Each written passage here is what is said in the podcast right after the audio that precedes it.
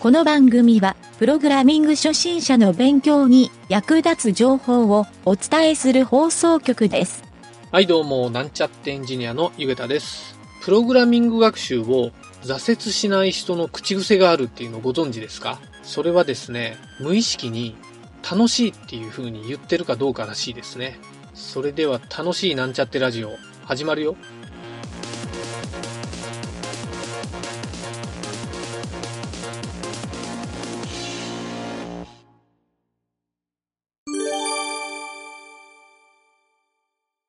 はい、それでは、プログラミングレッスンの CSS 編に行きたいと思います。今回はですね、Web フォントについて学習してみたいと思います。Web フォントは基本的には2通りの書き方があって、HTML タグに直接 Web フォントの指定をして CSS でそれを使うっていう方法と、CSS のですね、インポートを使って、Web フォントを読み込んでですね、それをさらに CSS で使うというやり方があるので、えーその2パターンでですね、覚えておくといいと思います。はい。どちらかというとですね、CSS のみで設定した方が、その CSS ファイル内で全て完結するので、えーこっちの方が使うのはおすすめです。はい。それではですね、この Web フォント、最初にですね、ちょっとメリットデメリットっていう話をしておきたいんですが、通常、ウェブブラウザーで表示をするフォントっていうのは、デバイスフォントっていうのが使われるんですけど、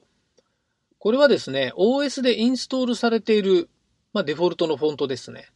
はい。スマートフォンでもパソコンでもそれぞれ OS があって、そこで、えーインストールをされているっていうのがデバイスフォントになります。それがですね、閲覧するときに、そのデバイスによって表示するフォントがバラバラになるっていうのがこのデバイスフォントを使うデメリットで、Web フォントを使うと、実はどのブラウザーで見ても全く同じフォントを使うっていうことができるメリットがあります。はい。そうすると何がメリットなのかというと、よくですね、フォントによって実は大きさとかサイズが結構変わる場合があってですね、結構ピクセル単位でデザインをセットしている場合に、画面とかがですね、まあ入りきらなくなって崩れたりするような症状が出る場合もあってですね、結構デザイナーの方はこの Web フォントっていうのを使って構築をするっていうのが、まあ、セオリーになってるようですね。はい。またですね、ボタンとかで、えーこの文字を使用するときですね、まあ、画像でボタンをつけるっていうのは一昔前に、まあ、どっちかというとそっちの方がセオリーでやってたんですが、まあ、デザイン的な要素もあるし、えーもうサイズをぴったり固定させるっていう意味で画像にするっていうのがよくあったんですが、最近はですね、そういった画像のリンクをするよりは、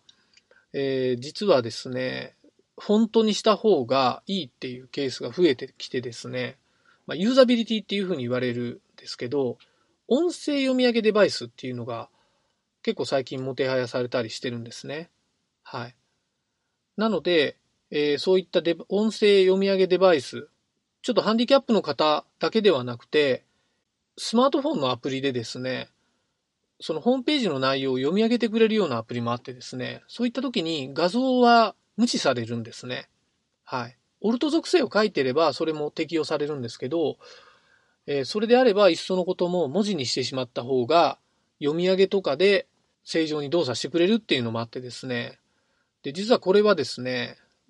あの、正確ではないんですけど、SEO のポイントアップになるっていうふうにも言われています。はい。逆に Web フォントのデメリットっていうのはどういうのがあるかっていうと、このフォントをダウンロードするっていうことがページ読み込み時に発生するので、まあそのフォントの種類によってはですね、ダウンロードの容量が非常に大きくなると。ということで、表示が遅くなるっていう可能性が高くなるっていうふうに言われています。はい。またですね、フォントはですね、実はライセンスに非常に厳しいジャンルでもあるんで、えーまあ、有料で使わないといけない場合とかっていうのを、えー無料で使ってしまうと、結構ライセンスで訴えられたりすることもあるので、事前にですね、Web フォントは有償なのか無償で使えるのか、えー使う場合にどういう条件があるのかっていうのを確認するっていう手間は発生してしまうということはあります。はい。ただこの辺はですね、もう慣れてしまえば、えー、そういったもうフリーだけ使えるサイトみたいなのをまとめてくれたり、まあ、多くは Google でフリーで配布しているものを使っているパターンが多いようですね。はい。まあ、とにかく日本語が入ってるフォントは、えー、誰が考えてもわかると思うんですけど、結構容量が大きいんですね。はい。海外の英語だけの場合は、アルファベットと記号だけで済むので、まあ、比較的容量小さいんですけど、日本の漢字はですね、とにかく容量が大きいので、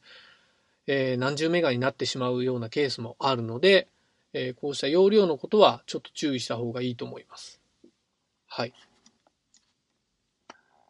でですね、今回はその無料で使える Google フォントをですね、ちょっと最後に紹介しておきたいんですが、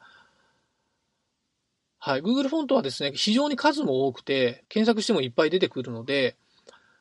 えー、有名なフォントもかなりたくさん揃っています。なので、プロの方もかなりこれは使っていると思いますね。はい。日本語フォントもたくさんあるので、よっぽどこだわらない限りは、もう皆さん Google フォントを使ってるケースがほとんどなんじゃないかなというふうに僕は実感で考えてます。はい。で、この Google フォントなんですけど、使い方がですね、2種類あって、その Google のサイトからフォントをダウンロードして自分のサイトにフォントをセットして使うっていうパターンと Google のサーバーからもう直接リンクして使うというこの2パターンありますね。はい。で、もうサイトに行ってですね、検索するとその両方のやり方が書いてあるので書いてある通りにセットしてしまえばサイトで簡単に Web フォントを実装することができます。はい。もうこの辺は本当にやってもらった方が早いと思いますね。で、その実際のやり方はですね、基本的には冒頭に言った、そのフォントのダウンロードをする書き方、それとフォントを適用する、え、フォントファミリーで適用するんですけど、そのプロパティの書き方。はい。この二つともですね、Google フォントの場合は、ちゃんとフォントごとに説明がされていて、タグの状態でコピペができるようになってたり、もう CSS にこれを貼り付けてくださいっていう、えー、コードが書かれているので、えー、もうページを見るだけで簡単に導入することができます。はい。またですね、やっぱり Google フォントを見ていて、お気に入りのフォントがない場合は、えー、まあ、有料フォントを使うっていう手段もあるので、いろいろとですね、有料フォントはたくさんのソフトウェアメーカーが出しているので、えー、それもチェックしてみるのもいいかもしれません。はい。本当は結構フォント職人っていうのがいるぐらい深い世界なので、深く調べてみるっていうのもありかもしれませんね。はい。本日は以上になります。